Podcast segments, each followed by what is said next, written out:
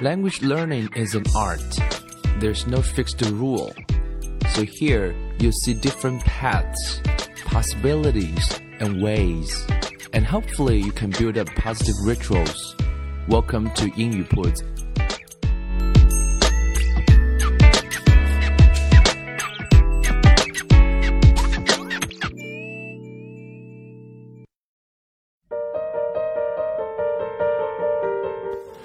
将语言学习融入生活，获取讯息变成常态。Hello everyone, welcome to 英语 Puts and I'm Bill。我们继续小问题大智慧系列。那今天要讲的这个小问题是什么呢？可能是很多小朋友会有的这样的一些啊不理解，或者是我们今天长大的大人曾经也有过这样的啊问题，去 challenge 我们身边的我们叫 grown ups。grown ups 就是成年人。今天这个问题是什么呢？我们经常会说，Why are the grown-ups in charge? In charge 就是掌控、负责、说了算。为什么大人总是说了算呢？那今天给我们回答的是一位 comedian，是一位喜剧演员，也是一位 writer 啊，也写，也是一位作作家，也是一位 actress。嗯，我们看他怎么答的。It's very interesting, and we can learn something from it and get some valuable information.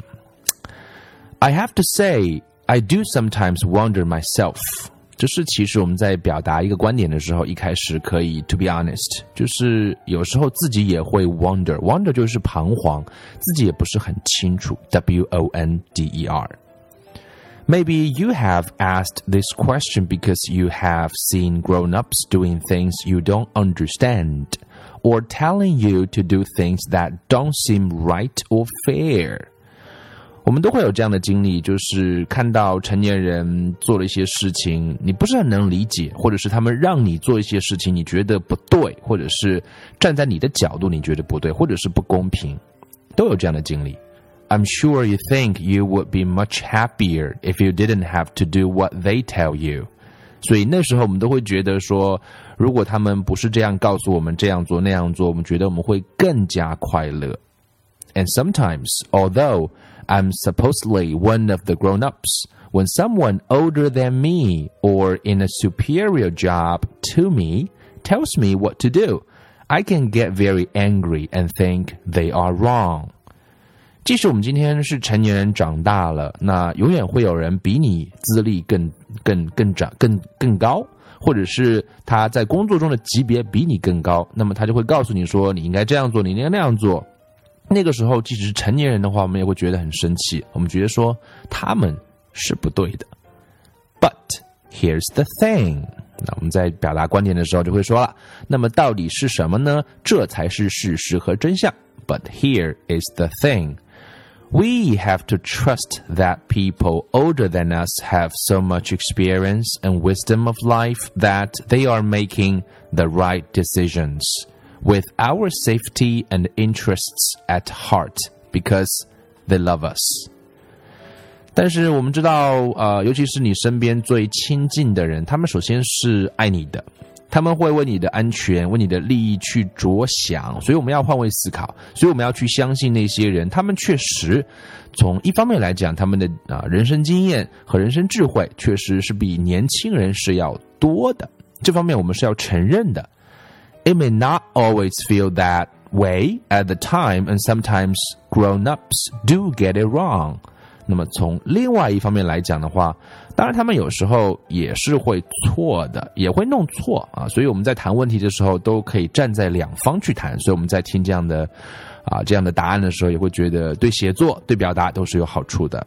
If you strongly disagree, then you must calmly tell them without getting cross and see What they say，沟通沟通沟通就是双向的，所以如果你真的是强烈的不同意的话，那首先我们需要做的是尽量的怎么样，保持冷静，用冷静的方式去告诉他们，不要 get a, get a, get cross，就是生气啊。那看看他们是怎么样说的。But basically, as people get older, their life experiences mean they are cleverer and know best, and that's why they have to be in charge. 所以，我们从总体上来讲，确实，年龄大呢，就意味着经验会更丰富一点，也许会更聪明一点，知道的事情呢也是会更多一点。这一点呢，我们也是要承认的。One day, when you are a grown up, you will realize exactly what I mean.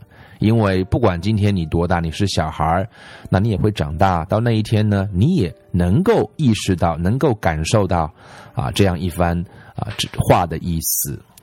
I do, however, want to share one little secret with you。那么作者这边啊回答的人呢，要跟大家来分享一些小秘诀。I think adults can go wrong because they forget what it's like to be a child. 大人呢有大人的优势，小孩呢也有小孩的优势。大人的缺憾的地方就是忘记了做一个小孩是怎么样的。所以作者说，So you can remind the grown-ups of three key things。